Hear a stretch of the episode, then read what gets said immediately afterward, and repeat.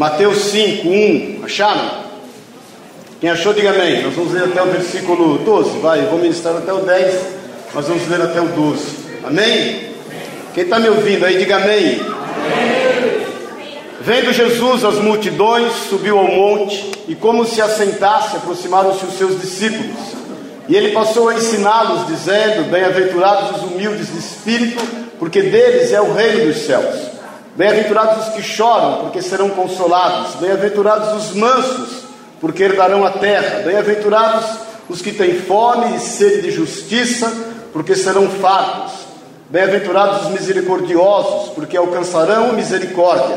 Bem-aventurados os limpos de coração, porque verão a Deus. Bem-aventurados os pacificadores, porque serão chamados filhos de Deus. Bem-aventurados os perseguidos por causa da justiça porque deles é o reino dos céus. Bem-aventurados sois quando por minha causa vos injuriarem e vos perseguirem, e mentindo disserem todo mal contra vós. Regozijai-vos e exultai, porque é grande o vosso galardão nos céus, porque assim perseguiram aos profetas que viveram antes de vós. Amém? Vamos orar. Pai, a tua palavra, Jesus. Nós te louvamos, Senhor, te agradecemos por ela, ela é luz para os nossos olhos, ela é lâmpada para os nossos pés. Nós temos sede de Ti, Jesus, temos sede de Ti. Venha, Senhor, ministrar o íntimo, o oculto de cada um de nós, Pai. Que essa seja, mais uma vez, um rema, uma palavra rema do Senhor. Pai, Tu sabes a constituição, Jesus, de cada um que está aqui, Tu sabes a expectativa de cada um que está aqui, mas como já tem sido dito aqui nesta noite, pela direção do Teu Espírito, o Senhor é poderoso para fazer infinitamente mais do que pedimos ou pensamos. Nós consagramos esse tempo ao Senhor, Pai. Nós levamos cativo todo o nosso entendimento em Cristo Jesus, Pai. Eu repreendo tudo que não é teu, tudo que não pertence a ti, que queira nos distrair, que queira roubar, Senhor, esta semente que é plantada nos nossos corações, Pai. Que essa semente que é plantada hoje pela tua palavra cresça, floresça, Pai, e frutifique a 30, 60 e 100 por um é o que nós pedimos no teu nome, Jesus. Amém e amém. Amém? Pode sentar-se. Quero. Meu tempo ficou bem escasso hoje aqui, né? Nós temos ceia ainda. Mas é, eu, eu preciso ministrar algo a você, irmãos, porque eu vejo que muitas vezes nós, como igreja, ainda padecemos de uma crise de identidade, né? Nós muitas vezes temos algumas questões que não deveriam ter, porque o mundo tem um grande questionamento quanto da onde veio quanto ao que é e quanto a onde vai. Nós não temos isso, porque nós sabemos que nós somos nascidos de Deus. Amém, querido? E a Bíblia diz que o nascido de Deus é como o vento, não sabe para onde vai nem para onde vem. Nós somos, nós sabemos quem somos.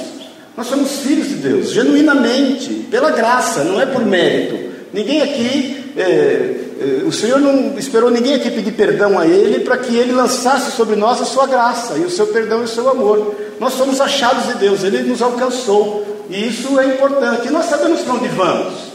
Nós vamos para os céus. O Senhor nos tem destinado. A Bíblia diz que o Senhor nos tem preparado lugar.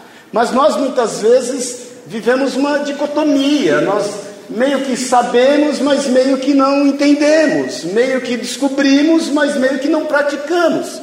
Então quero compartilhar com você acerca dessas bem-aventuranças, até de forma eh, resumida, mas eu quero antes a gente entender algumas questões, irmãos, porque é, já está passando, já já nós vamos ali, eu sei que eu estou com um concorrente ali agora, mas olha para mim um pouquinho, porque às vezes, querido, nós em função de não entendermos o nosso propósito, erramos. Em função de não sabermos o, o, o, objetivo que o Senhor tem em relação à nossa vida, o propósito que Ele tem em relação à nossa vida, nós ficamos meio que perdidos. Amém, querido? Então, antes de eu entrar nessa ministração, eu quero deixar isso bem claro para você. Amém? Quiser apagar um pouquinho dessas luzes aqui, ó. Então a primeira coisa, querido, é a questão quanto ao nosso caráter e influência. Isso, ele, o caráter e a influência eles estão intimamente ligados. Pois a influência ela não pode ser melhor que o caráter, ou seja, nós manifestamos aquilo que nós somos. Jesus fala que a boca fala o quê? O que está cheio, o coração. Então, o nosso caráter, o que diz respeito à nossa vida, as nossas características, naquilo que nós cremos, isso é que faz toda a diferença na nossa vida. É por isso que somos igreja. É por isso que somos corpo. É por isso que nós devemos manifestar o propósito pelo qual Deus nos colocou e nos permitiu, nos permitiu nesse lugar, que é o fato de sermos sal da terra e sermos luz do mundo. Amém? Põe aí, Pedrão, outro, outro slide. Então, o que nós cremos, presta bem atenção nisso, sustenta o que somos e o que temos. Qualquer alteração nessa ordem não é verdade. Porque muitas vezes nós estamos querendo ter para sustentar aquilo que cremos. Nós estamos buscando ter para poder dar testemunho daquilo que cremos. Quando na realidade nós não precisamos ter e não precisamos manifestar o nosso ser sem que nós não estejamos manifestando aquilo que cremos. Porque aquilo que cremos é que dá base, é que nem um avião. Eu coloquei aí uma figura de um avião, que o seu motor e a sua hélice é o que dá um impulso, isso é o que dá a sustentação. O peso do avião, obviamente, o traria para baixo, mas aquilo que é o motor, obviamente, as turbinas ou a hélice do avião, é o que impulsiona e faz, e faz a resistência do ar, que chama velocidade de arresto, né, o que fica para trás. Quem entende de aviação sabe disso. Agora, nós sabemos que um avião, você pega um avião de passageiro normal, de um voo comercial, ele tem 100 mil quilos, são 100 toneladas. Ele inopera momentaneamente, no momento em que ele está ali exercendo a sua força além da gravidade. Naquele momento ele inopera, mas ele não quebra. Se ele tiver qualquer pane, ele vai cair. Então entenda o seguinte: aquilo que nos impulsiona, aquilo que nos motiva, a fé que foi plantada nos nossos corações, por intermédio do Espírito Santo de Deus e pela Sua palavra, porque a fé vem pelo ouvir, e ouvir a palavra de Deus é isso que sustenta tudo que diz respeito à nossa vida. Então, em nome de Jesus, eu tenho visto muitas vezes algumas igrejas, alguns irmãos e alguns, alguns líderes ensinarem que nós precisamos ter para sustentar aquilo que nós cremos, irmãos. Nós não precisamos nada disso, a gente precisa crer. Porque todas as coisas cooperam para o bem daqueles que amam a Deus. Nós lançamos sobre Ele toda a nossa ansiedade, Ele tem cuidado de nós. Nós buscamos em primeiro lugar o reino dos céus e toda a sua justiça, as demais coisas vão ser acrescentadas. Nós cremos nisso. E é isso que sustenta todas as coisas. Depois disso, pode ter certeza que o ter e que o ser eles vão se manifestar na sua vida. Amém, querido? Amém, querido? Deixa eu te explicar uma coisa aqui. Eu tenho falado isso muito nos cultos de quinta-feira. Fala para o teu irmão, quinta-feira tem culto na tua igreja. Às oito e meia. E tem sido uma bênção, porque tem um número menor de irmãos a gente consegue compartilhar coisas muito importantes. E eu preciso que você saiba disso. E nessa semana, esses dias eu compartilhei, porque muitas vezes nós lutamos em relação a um principado, entendendo que um principado determina uma pessoa, ou uma malignidade, ou um demônio, não é nada disso. O principado é um conjunto de, de ideias imposto por um príncipe, de forma territorial. Então há um principado que muitas vezes tem agido nas mentes e muitas vezes dentro das igrejas, impedindo com que a igreja exerça o seu papel. Quem está me entendendo, diga amém. Então, uma coisa que tem que cair por terra, passa outro slide aí, em nome de Jesus. Muitas vezes nós temos um conceito, e você já ouviu falar muitas vezes de que igreja é hospital, não é isso você já ouviu falar? Igreja é hospital, é lugar de doente, você tem que ter paciência com o irmão, você tem que tratar com ele. Meu irmão, isso é um engano e é uma mentira. Paz do Senhor. Porque se a igreja tem algo parecido com o hospital, passa o próximo slide aí, ela é uma escola de medicina. Porque nós estamos aqui formando é médico, gente. Nós estamos aqui formando gente para cuidar de gente. Nós temos ali um posto avançado de atendimento, de pronto-socorro, mas é o seguinte: você veio aqui ferido, veio aqui machucado, veio aqui cheio de problema, você vai passar rapidamente, vai ser atendido nesse pronto-socorro, o Espírito de Deus vai ministrar cura no teu coração e você já vai ingressar para uma escola de médico, porque nós temos que fazer a obra. Nós temos que curar pessoas. Porque por muitas vezes os irmãos, eles entram à igreja, eles fazem parte de uma congregação, de uma comunidade, e eles estão constantemente doentes. Quando na realidade nós temos que entender que doença não pertence a nós. Se a igreja é algo parecido com um hospital, ela é uma escola de médicos. E nós temos que formar médicos para que esses médicos cuidem dos possíveis doentes que vão chegar e logo eles possam ingressar nessa escola para, sendo curados, estarem curando pessoas.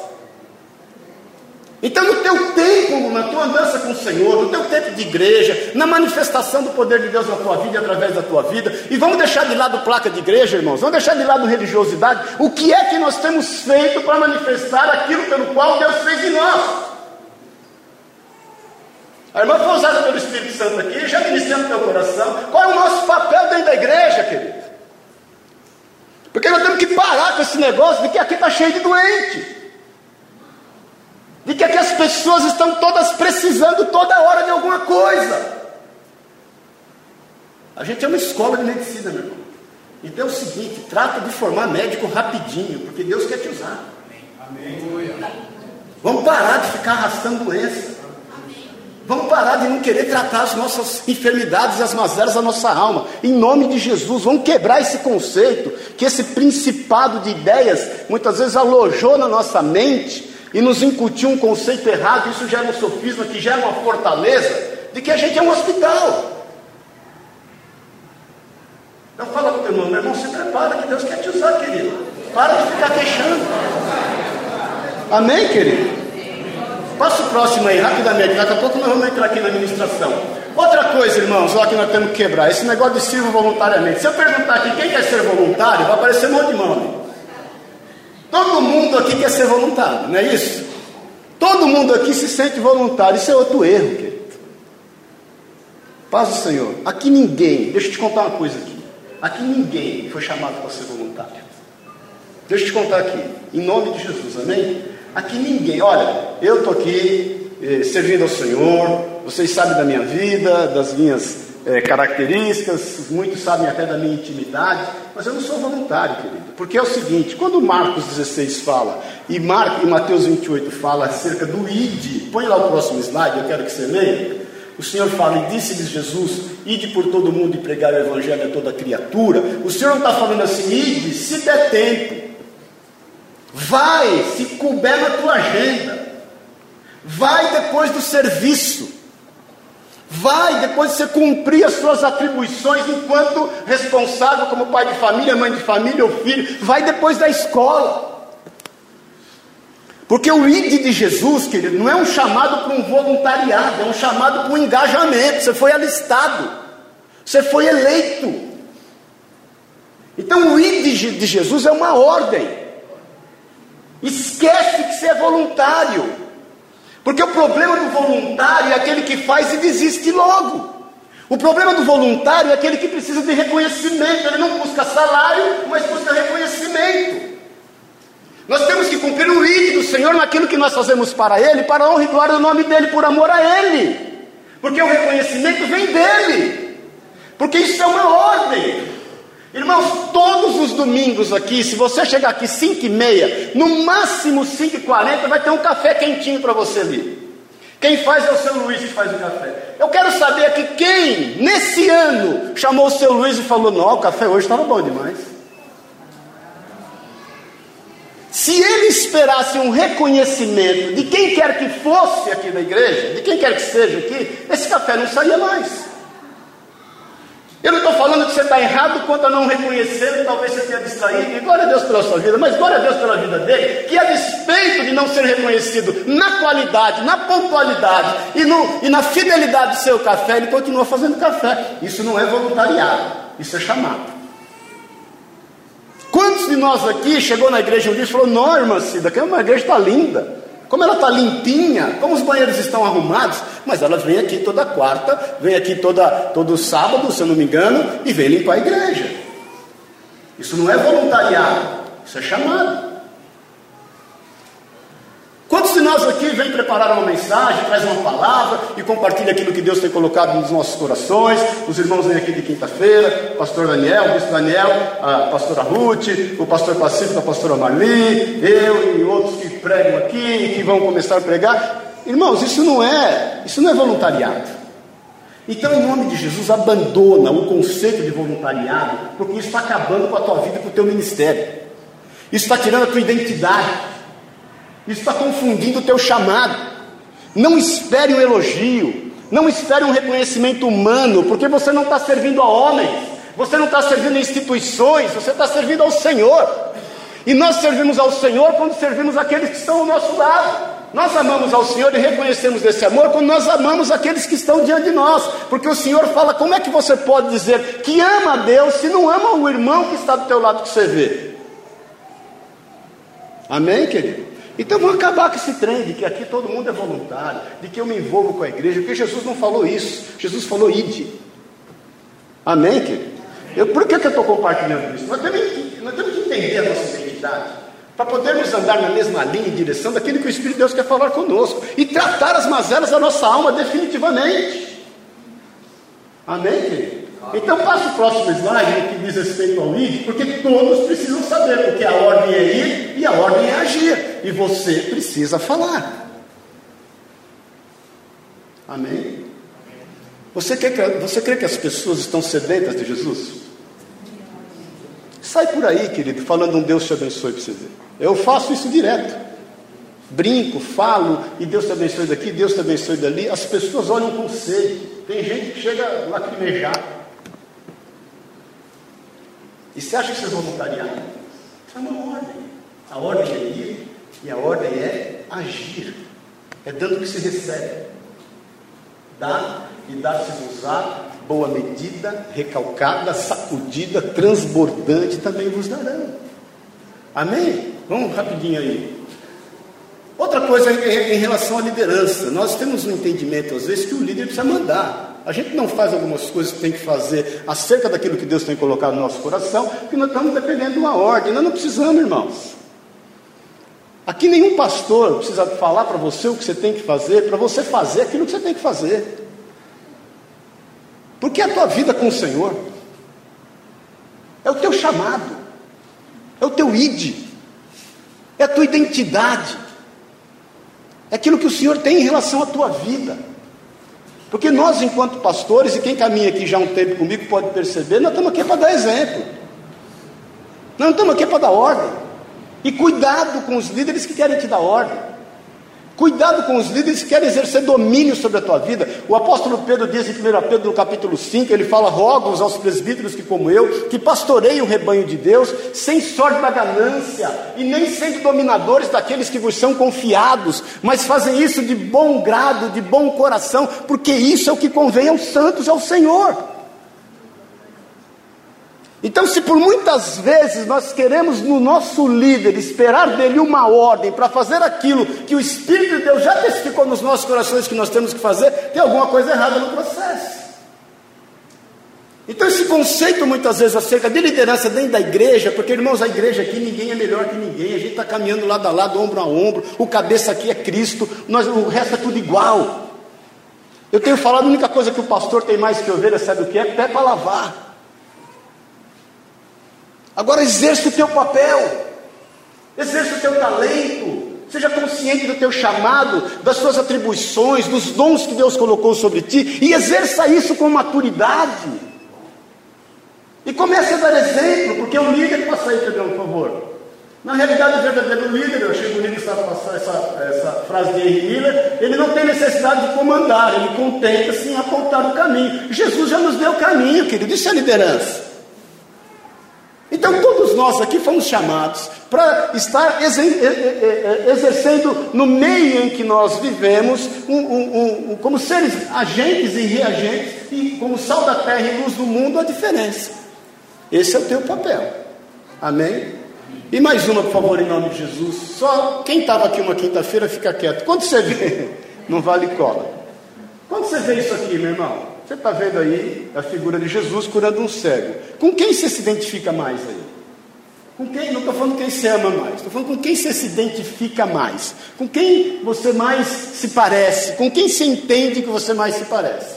Porque a maioria de nós entende que é o cego. É até bonito, entre aspas, essa questão de humildade. Não, né? eu sou cego, eu dependo de Jesus, porque eu dependo do Senhor, que eu preciso. É o seguinte, acabou, isso não está errado, irmãos. Você não é o cego, você é a mão que cura. Você é o corpo de Cristo. Quem está sobre você é o Espírito de Jesus. Não é o Espírito do cego que está sobre a tua vida.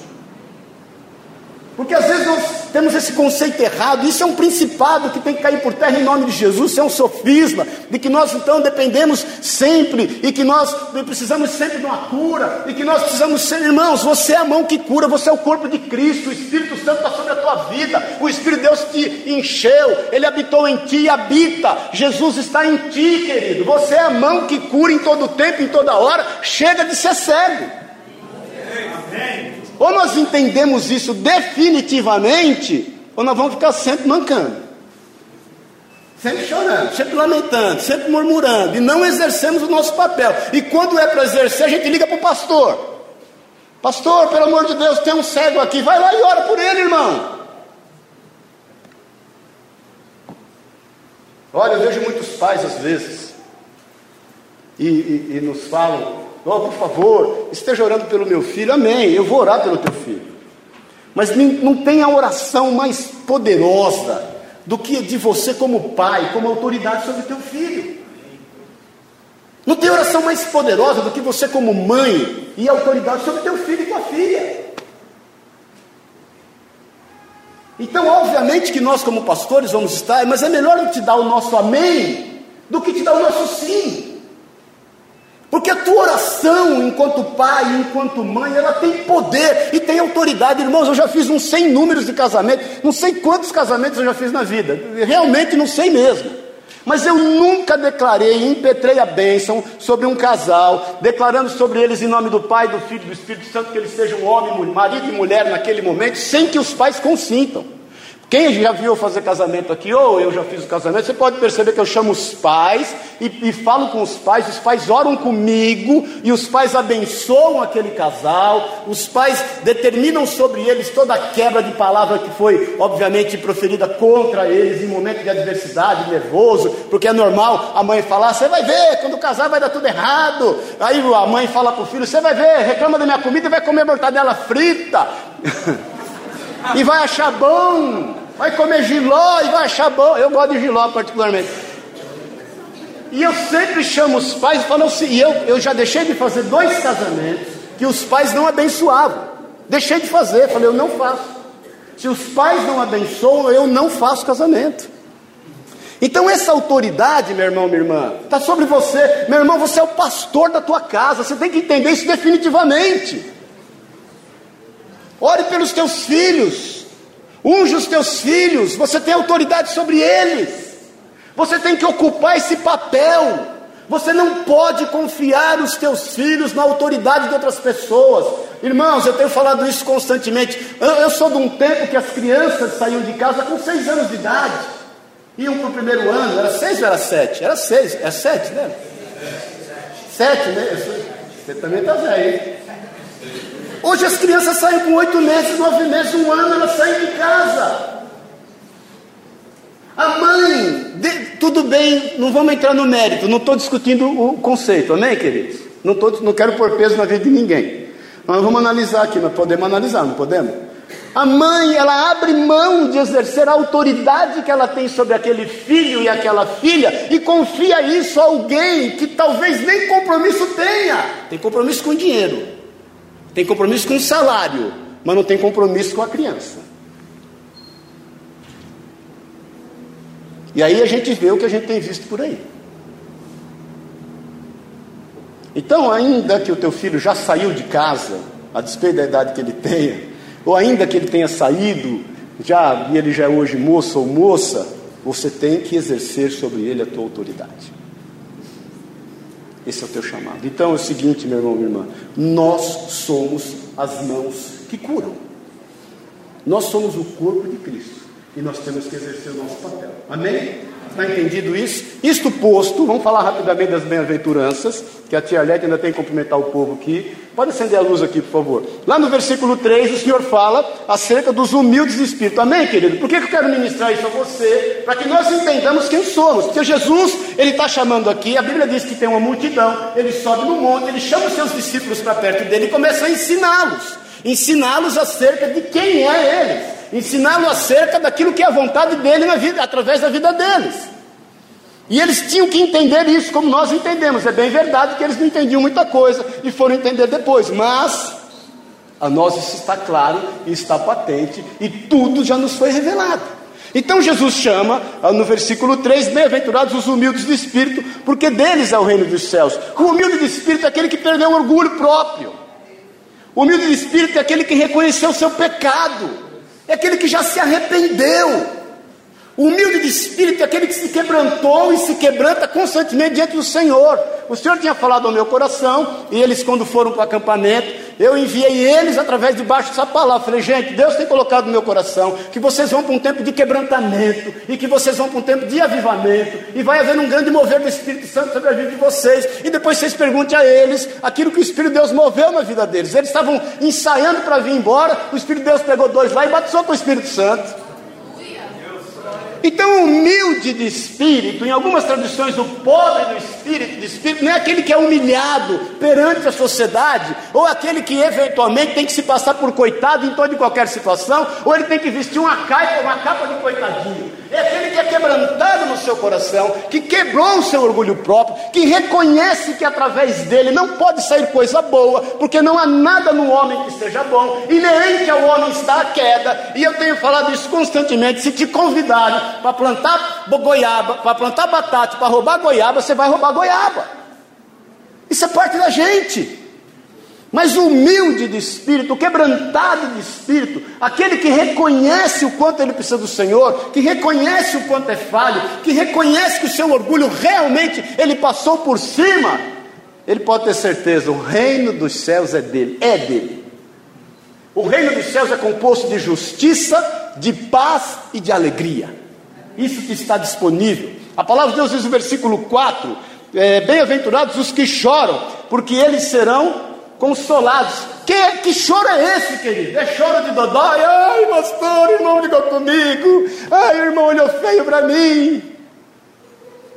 Ai, pastor, eu não aguento mais passar tanta luta. Não é esse choro, não, querido. Esse bem-aventurados os que choram, é aqueles que têm compromisso quanto à obra do Senhor e choram os males desse mundo, a consequência do pecado nesse mundo, as famílias que estão sendo cada vez mais detonadas. Irmão, se você acha que o homem tem compromisso com a família, o homem não tem compromisso com a família. Quem tem compromisso com a família é o Senhor. Ele é o criador da família, ele que criou a instituição, ele que olhou um dia para Adão e falou: Não é bom que o homem esteja só, falhei, falhei uma auxiliadora que ele seja idônea o responsável pela família é o Senhor. E se nós queremos ver famílias estruturadas, nós temos que chorar pelas desestruturadas. Nós temos que chorar pela consequência desse mundo. Se o homem tivesse compromisso com a família, as famílias não estavam sendo tão violentamente assediadas como estão nos nossos dias. Dá uma volta por aí. Hoje não teve estudo, eu almocei um pouco mais tarde, fui dar uma volta em Pinheiros, na Vila Madalena, com Vai andar um pouquinho por aí à tarde. Anda no shopping, tem uma loja ali no shopping Dourado, vai tomar um cafezinho comigo lá, fico lá sempre depois das 5 horas. Vai ali tomar um cafezinho comigo, vamos dar uma volta no shopping. Você vai ver como estão as famílias. Você vai ver o ataque frontal nas famílias. Então, esses que choram são os mesmos que serão consolados, diz a palavra de Deus, porque eles são consolados pela palavra do Senhor eles são consolados pelas promessas do Senhor, eles são consolados pelo cuidado do Senhor, eles são consolados na fé que sustenta todas as coisas na sua vida, porque sabe que exercendo o seu papel vão haver mudanças. Deus nos chamou para exercer mudanças. A palavra de Deus diz: o Senhor nos fala que se o sal se tornar insípido, ele não serve para mais nada a não ser para ser pisado pelos homens. Você quer ser escória aqui, irmão? Você não quer ser escória. Você quer ser pisado? Você não quer ser pisado. Então é o seguinte: não temos que chorar e lamentar e murmurar as nossas dificuldades e as mazelas da nossa vida. Nós temos é que ser consolados pelo Espírito de Deus, porque naquilo que está errado, vai consertar em nome de Jesus. Naquilo que eventualmente nós estamos colhendo errado, nós vamos plantar certo e vamos colher o certo a 30, 60 e 100 por um em nome de Jesus e vamos chorar pelo perdido. Vamos clamar a Deus para que Ele nos dê sensibilidade quanto àqueles que estão perdidos. Nós estamos entendendo isso, irmãos? Então vamos rapidinho aqui. Bem-aventurados os mansos, porque herdarão a terra. Esse manso aqui não é aquele que leva a cacetada e fala obrigado. Uma coisa boa. Ou o cara te dá uma fechada, você é tomado pelo espírito de barata e fala, aleluia, Jesus, leva uma fechada, coisa boa, leva, oi irmão, oi coisa boa, quero compartilhar um testemunho. Irmão, isso é sangue de barata, isso não é de Deus. Amém? O manso é aquele que responde com sabedoria. O manso é aquele que é sustentado pelo Senhor. Porque aos mansos está a promessa, eles não ofendem. Eles respondem brandamente, mas respondem a verdade. Amém, Amém querido? Ele não fica em cima do muro. crente caco de vidro. Ele fala a verdade. Ele fala a palavra certa. A palavra dele é sim, sim, não, não. Mas ele sabe falar. Ele não precisa impor. Esse é o manso. E a Bíblia diz que esse manso vai herdar a terra. Por que ele vai herdar a terra? Porque todas as coisas vão cooperar para ele, porque ele ama a Deus, ele reflete a imagem de Deus. Amém, querido? Vamos rapidamente aqui no versículo 6. Bem-aventurados os que têm fome e sede de justiça, por quê? Porque eles serão fartos. Então, o que é ter fome e sede de justiça? É aquele que as suas ambições estão todas voltadas para a sua vocação. É o que busca, literalmente, em primeiro lugar, o reino dos céus e a sua justiça. Por que, que eles são fartos? Porque Deus vai os encher de fartura. O Senhor vai certamente os abençoar, porque a base deles não é, o, não é o ter e nem é o ser, a base deles é o crer, é a nossa base, querido. Porque nós temos fome e nós temos sede de justiça, e o Senhor vai nos honrar com toda sorte de honras, para que a gente exerça esse papel. Amém, irmãos? Você ainda quer ser crente? Pode o Senhor. Amém. Tem certeza? Amém. Quer abrir mão, não? Quer mandar Jesus riscar seu nome no livro da vida? Está muito pesado. Nós temos promessas, queridos. Nós vamos ser fartos em todas as coisas, pode ter certeza. Eu te falo isso para honra e glória do Senhor. Deus em tudo nos tem honrado. Tudo. Porque nós temos sede de justiça. Isso não cabe a nós e não é inerente a nós, é obra do Espírito Santo de Deus em nós. Nós estamos terminando aqui. Bem-aventurados o que? Os misericordiosos. Então, quem são os misericordiosos? Aquele que pratica o bem, aquele que é altruísta, aquele que se compadece das, dos problemas alheios. Ter compaixão é a dor do irmão doer em ti. O apóstolo João fala: aquele que obter recursos neste mundo e ver o seu irmão passar necessidades e não o socorrer, está lá em 1 João, no capítulo 3, versículo 16, 17, 18. Ele está falando sobre amor. Depois você lê lá com calma, não dá tempo da gente abrir agora. Mas se ele não o socorrer, o amor do Senhor não está nele. O apóstolo João está falando assim: ó, não é aquele que ouvir o seu irmão que está passando necessidade pedir alguma coisa. O apóstolo João está falando aquele que não tiver sensibilidade para ver, para perceber. Isso é exercer misericórdia. O teu irmão não precisa falar, querido. Você sabe o que ele precisa. O Espírito de Deus tem falado a você o que ele precisa. Socorra-o. Porque você fazendo isso, você vai alcançar misericórdia. Porque Jesus é o socorro bem presente na hora da angústia e no tempo da tribulação. Jesus é o amigo certo nas horas incertas. Você está entendendo isso, não? Vamos lá que nós estamos terminando, que nós temos que fazer a ceia ainda. Bem-aventurados os limpos de coração, por quê? Então, quem são os limpos de coração? Aqueles que são puros. O seu desejo é fazer a obra de Deus, eles não manipulam. Eu já vi muita gente que fala do Senhor, que ora no nome do Senhor, que cura no nome do Senhor, que de repente opera milagres no nome do Senhor, mas a Bíblia diz que alguns desses, nós temos que tomar cuidado para que a gente não esteja nesse povo envolvido neles, porque pode ser que a gente esteja, irmãos. Aquele que está em pé, cuide para que não caia. A Bíblia diz que eles vão bater na porta e vão falar: Senhor, eu curei no teu nome, eu falei acerca de ti, eu, eu expulsei demônios no teu nome. E Jesus fala: Mas eu não te conheço. Porque há obras na nossa vida que são de feno, de palha e de madeira. E as obras que são de ouro, de prata, de pedras preciosas, essas vão prevalecer. Então, os puros e limpos de coração são aqueles que não manipulam os dons e os talentos que Deus deu a ele, para que as pessoas reconheçam que ele é uma benção. Nó, que bênção que eu sou. Eu já vi irmãos ficarem chateados porque não são reconhecidos que são uma bênção. Paz o Senhor, irmãos. Você está entendendo isso, querido? Então, ser puro de coração é não manipular. Toda e qualquer circunstância situação. É não jogar verde para colher maduro. Deixa o Espírito de Deus ministrar o teu coração. Você sabe. Você sabe, irmão. Aqui não tem inocente. Amém, querido? As crianças estão lá no departamento infantil sendo ministradas, aqui não tem criança. Por isso que a espada do Espírito, que é a palavra de Deus, ela é penetrante, querido. e ela discerne espírito de alma. Deus chamou os puros de coração, aqueles que exercem o seu chamado com brandura, com amor, com paciência, que exercem o fruto do Espírito. E não estão preocupados com nada que não seja servir ao Senhor. Amém? Amém. Versículo 9, estamos terminando. Bem-aventurados os pacificadores, porque serão chamados filhos de Deus. Os pacificadores são os que harmonizam e cuidam dos interesses de Deus. Se tem uma coisa rara hoje em dia, são pacificadores, irmãos. Se tem algo raro hoje em dia, aí alguém fala: Não, rapaz, deixa disso, vamos orar. Você está enganado. Porque o que mais a gente vê hoje, não, isso mesmo, ele é assim mesmo, o irmãozinho é torto, o irmãozinho é isso.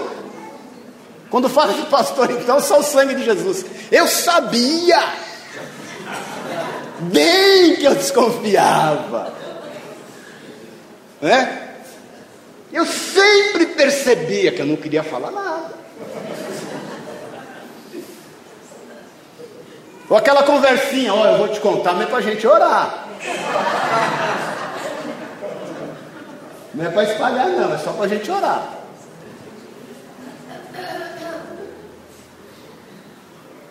A Bíblia diz que os pacificadores, querido, eles vão ser chamados filhos de Deus porque eles refletem a glória de Deus.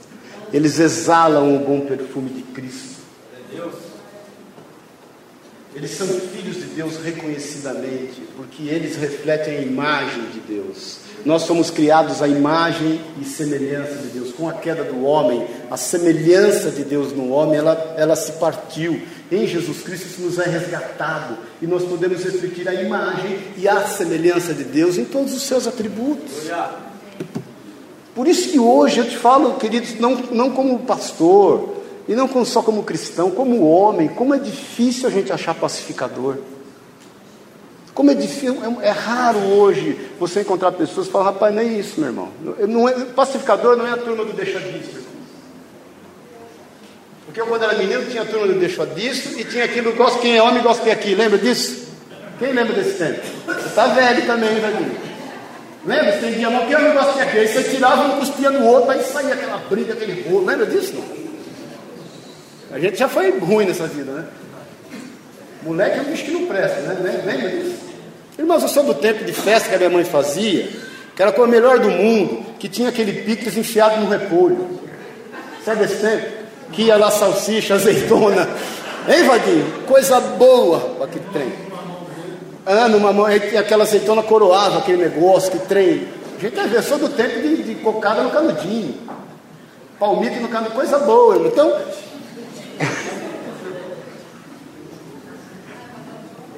Então, queridos, em nome de Jesus, nós somos chamados por ser pacificadores, porque nós vamos ser reconhecidos como sendo filhos de Deus. Isso é extremamente importante no mundo que nós vivemos. Para terminar, senão você também não ia aguentar mais. Versículo 10: Bem-aventurados os perseguidos por causa da justiça, porque deles é o reino dos céus. Os perseguidos, sabe quem são? Aqueles que se contrapõem às ordens deste mundo. Existe um príncipe deste mundo.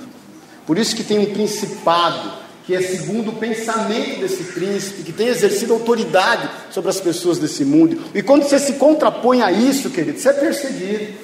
Você é injuriado, você é caluniado, as pessoas vão inventar muita coisa a seu respeito, mas não se preocupe, pega a senha, entra na fila, porque ela é grande, irmão. Se você está disposto a fazer a obra de Deus, não se preocupe, querido, porque a Bíblia diz que os perseguidos, aí sobre eles também, o reino dos céus, pode ter certeza, ele se manifesta, o reino de justiça, de paz e de alegria, querido. Eu quantas cartas anônimas recebi, telefonemas anônimos, você não se preocupe com isso, quanta coisa já falaram a meu respeito. Eu, na época, eu, eu, lá em Pouso Alegre, que é uma cidade menor, pior ainda, né? Aqui é igual, só que aqui a gente não fica sabendo na dimensão de uma cidade pequena. Numa cidade pequena a gente fica sabendo online. eu lembro quando não tinha internet, mas tinha língua do povo, que é mais rápido que a internet, as coisas aconteciam na hora. Aqui acontece a mesma coisa, que demora mais, a curva é mais é, é maior, né? é mais lento o negócio, mas é, é isso aí mesmo, a vida é isso, bem-vindo ao clube. Mas o reino dos céus é sobre a tua vida. Quem quer ser crente aqui? Diga amém. Estou falando crente, né? Crentão. Eu me converti com 17 anos de idade. Naquela época era elegante falar sou protestante. Não tem essa, eu sempre falei, sou crente. Eu aqui na Assembleia de Deus, sou crente. Aonde eu vou, eu faço questão de dizer, sou crente. Crente até o diabo é, mas eu sou crente praticante para a glória do Senhor, porque Jesus fez isso na minha vida, não é meu não. E assim é sobre a tua vida. Então vamos ficar em pé em nome de Jesus. Você, eu sei que você não está manco, porque aqui não é um hospital, e você vai formar médico rápido em nome de Jesus. Eu quero orar contigo. Talvez, olha aqui para mim um pouquinho. Você esteja passando por uma situação de que você precisa ser consolado. Tem problema. Talvez você precisa do reino do céu sobre a tua vida. Estamos aqui junto. Talvez você precisa saber que você vai herdar a terra. Deus é contigo. Talvez você precisa ser visitado com fartura. Ele vai te honrar também em nome de Jesus. Talvez você precise alcançar misericórdia. O Senhor está atento à tua vida, querido. Talvez você precise ver a Deus. Tenha certeza, Ele vai se manifestar a ti. Ele não te esqueceu. Talvez você precisa ser reconhecido como filho de Deus. Não espere que os homens reconheçam isso. Espero que as tuas atitudes reconheçam isso em você, os teus frutos vão reconhecer isso em você. Você vai frutificar, ainda que você seja plantado sobre uma rocha, você vai frutificar em nome de Jesus. E ainda que você esteja sendo perseguido por qualquer situação, talvez essa perseguição esteja dentro da tua casa, talvez essa perseguição esteja no quarto ao lado, talvez essa perseguição devido à cama com você, mas tenha certeza, o Senhor vai te honrar. Agora, definitivamente, saiba quem você é. Entenda isso. Quebre todo conceito errado. Exerce o teu chamado, porque o Senhor vai te honrar. Amém? Feche os teus olhos. Cadê o irmão do teclado aqui? nós vamos depois ministrar um louvor. Pode vir aqui. Quando nós vamos já fazer um louvor para ceia. Mas eu quero orar com você antes, depois de dar a palavra para a tia Arlete, que cumprimentar vocês. Como está a tua vida, meu irmão? Olha aqui para mim um pouquinho. Né? Como está a tua vida? Quando que você vai pôr um ponto final?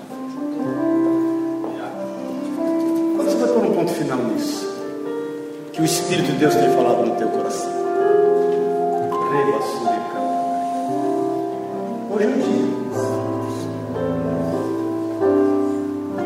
daquilo que o Espírito de Deus tem falado no teu coração, mude hoje. Mude agora. O mundo está aí.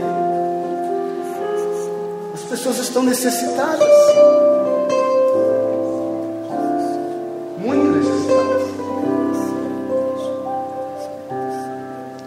Palavra de Deus diz que toda a criação geme na expectativa da manifestação dos filhos de Deus. Você sabe o que é isso, querido? Deus não nos chamou para criticar as pessoas, mas para amá-las.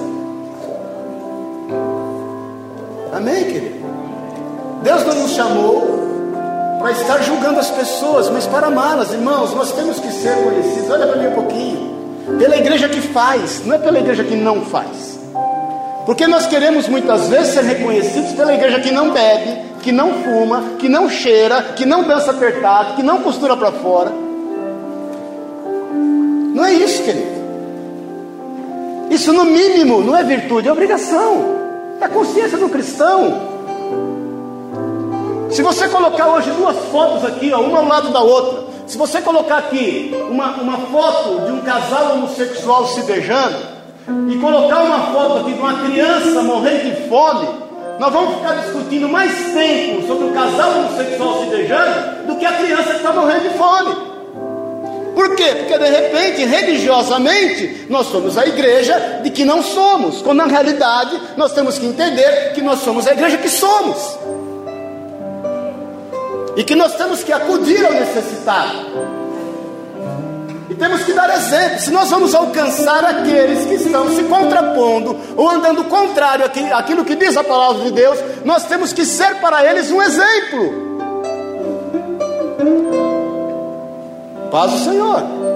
E que porque muitas vezes a igreja não tem sido um exemplo, porque ou ela veste a bandeira daquilo que eventualmente nós não fazemos, daquilo que eventualmente nós não somos, e nós estamos só preocupados muitas vezes com o materialismo, com o ter, com o possuir, com o pagar a casa, com o quitar o carro, com prosperar na vida. Ninguém aqui é cego, querido, nem surdo, nem mudo. E ninguém aqui é criança. Se você perguntar para o mundo qual a visão que eles têm do Evangelho, ele põe a mão no bolso. Misericórdia, vai tomar algum seu. Que a igreja se preocupou em ter. Preocupou em crer. E em ser. Então você quer alcançar o homossexual? Ame. Ame, mas cuide do necessitado.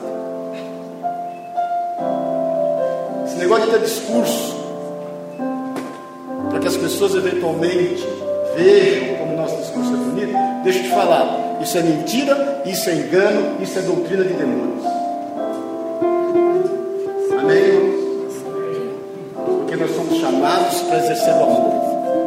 Para trazer mudança. Esse é o meu papel. E definitivamente, você não é cego, você é as mãos que curam. E você tem que exercer isso a partir de hoje em nome de Jesus. Isso aqui não é um hospital. Você entrou numa escola de médicos. E você precisa formar urgente, eu não aguento mais. Lá na faculdade normal é seis anos, aqui tem nem que dar 20. E não formou ainda.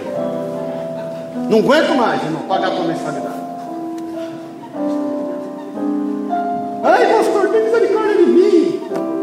Moradinha, moradinha de 1,99, né? Como se a oração fosse aquela de ora rápido, porque eu estou atrasado. Vamos orar por WhatsApp, porque aí a gente não tem contato, é mais rápido. Eu vou te falar aqui, põe um ponto final em todas as heresias na tua vida.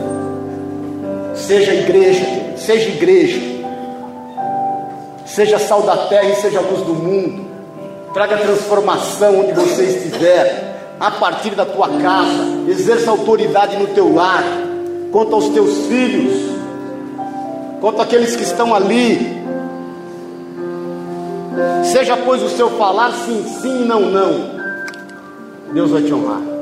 Em Cristo Jesus, Ele vai te honrar. A palavra de Deus diz que o esposo incrédulo é santificado na esposa que crê. A palavra de Deus diz que a esposa incrédula é santificada no esposo que crê. Creia, e você vai santificar a tua casa. Crê no Senhor Jesus. Crê no Senhor Jesus, Atos 16, 31, e será salvo tu e a tua casa. Se arrependa dos seus erros, dos seus delitos, dos seus pecados, e põe um ponto final em toda heresia na tua vida. Hoje é noite de ceia. E é noite de nós, com sinceridade, nos derramarmos diante do Senhor. Feche teus olhos, eu quero orar ti no teu lugar, no teu lugar. Você que por muitas vezes entendeu que era um voluntário na obra de achava até bonito. Puxa, eu faço isso, faço aquilo, e ainda sirva a Deus, olha coisa linda. Esses valores foram invertidos na tua mente, isso caiu por terra nessa noite em nome de Jesus. Se você não tinha ainda um conceito real quanto ao teu caráter cristão, se o Espírito de Deus tem falado ao teu coração, e chega de você estar aqui para ser mais um enfermo, entendendo que a igreja é um hospital, e hoje você entende que está na hora de ser formado nessa escola de médicos. Se você, meu irmão, minha irmã, para que eventualmente as pessoas creiam, para que eventualmente elas reconheçam que Deus é contigo através das tuas posses, através das tuas riquezas, que isso caia por terra na tua vida hoje em nome de Jesus. Se você tem necessidade de qualquer coisa na tua vida, eu profetizo sobre ti, creia, e o Senhor vai acrescentar o que te for necessário. Ele é poderoso para fazer infinitamente mais do que pedimos ou pensamos. Creia. Você que precisa ser um bem-aventurado, e tem confundido bem-aventurança com felicidade do mundo. Deus não te chamou para ser feliz. A felicidade que está está no mundo não pertence a ti. Deus te chamou para ser mais do que feliz. Você é um bem-aventurado que por muitas vezes chora, mas é consolado que por muitas vezes está com o espírito quebrantado, mas você pode ter certeza que a honra do Senhor vem sobre ti, que por muitas vezes tem sido perseguido, que por muitas vezes tem sido caluniado, injuriado, mas Deus é contigo, que tem agido com misericórdia, que tem sido pacificador, Deus é contigo, em nome de Jesus, você que entende que precisa de uma mudança radical na sua vida e na tua caminhada com Jesus Cristo. Levanta a tua mão no teu lugar mesmo, não saia do teu lugar, eu quero orar contigo. Deus te abençoe. Cada um olhando para si, pode levantar bem alto. Rache o maço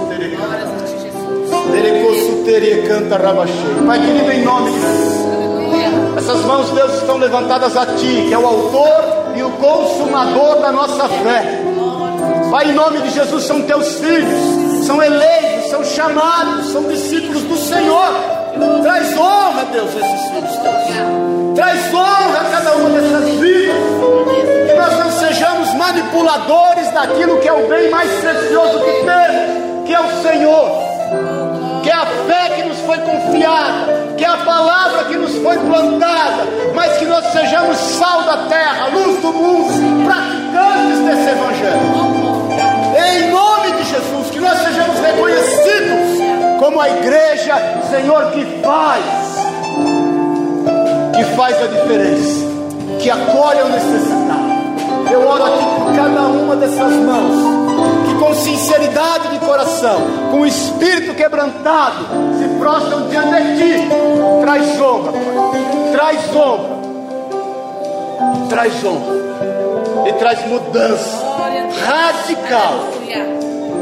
Em nome de Jesus. Você que está com a mão levantada, olha para mim. Deixa eu te falar uma coisa, olha para mim aqui. Não vai ser mais igual. Escuta o que eu estou te falando, em nome de Jesus. Não vai ser mais igual. O Espírito de Deus faz algo novo em ti. Não vai ser mais igual. Você vai perceber. Não quer dizer que você não vai ter luta. Não quer dizer que você não vai ter problema. Não acabou os seus problemas. Talvez eles estejam até começando. Mas uma coisa eu te digo: o refrigério de Deus é sobre ti e você vai ver a manifestação e o fruto. Amém, querido? Não vai ser mais E o poder de Deus é sobre ti. Amém? Você crê nisso? Crê nisso? Deixa eu orar por ti, por todos. Pai, em nome de Jesus, somos a tua igreja. Quero te agradecer pelos irmãos que vieram aqui a convite hoje, Pai. Nos conduzir a prestar louvores ao Senhor. Derrama sobre eles uma porção sobrenatural. Supre todas as suas necessidades, todas as coisas nós como igreja os abençoamos com toda a sorte de bênção. É um prazer termos conosco aqui, em nome de Jesus, Pai. Abençoa cada um aqui na igreja, cada família aqui representada, aqueles que não puderam estar aqui. Deus, nós declaramos a extensão desta palavra sobre eles, em nome de Jesus. Que a tua mão, o teu cuidado, o teu poder seja sobre cada um deles, em nome de Jesus, o Senhor. E que todos nós estejamos andando de bênção em bênção, de fé em fé e de glória em glória, e que sejamos reconhecidos como seus em nome e na autoridade de Jesus o Senhor. Amém. Amém.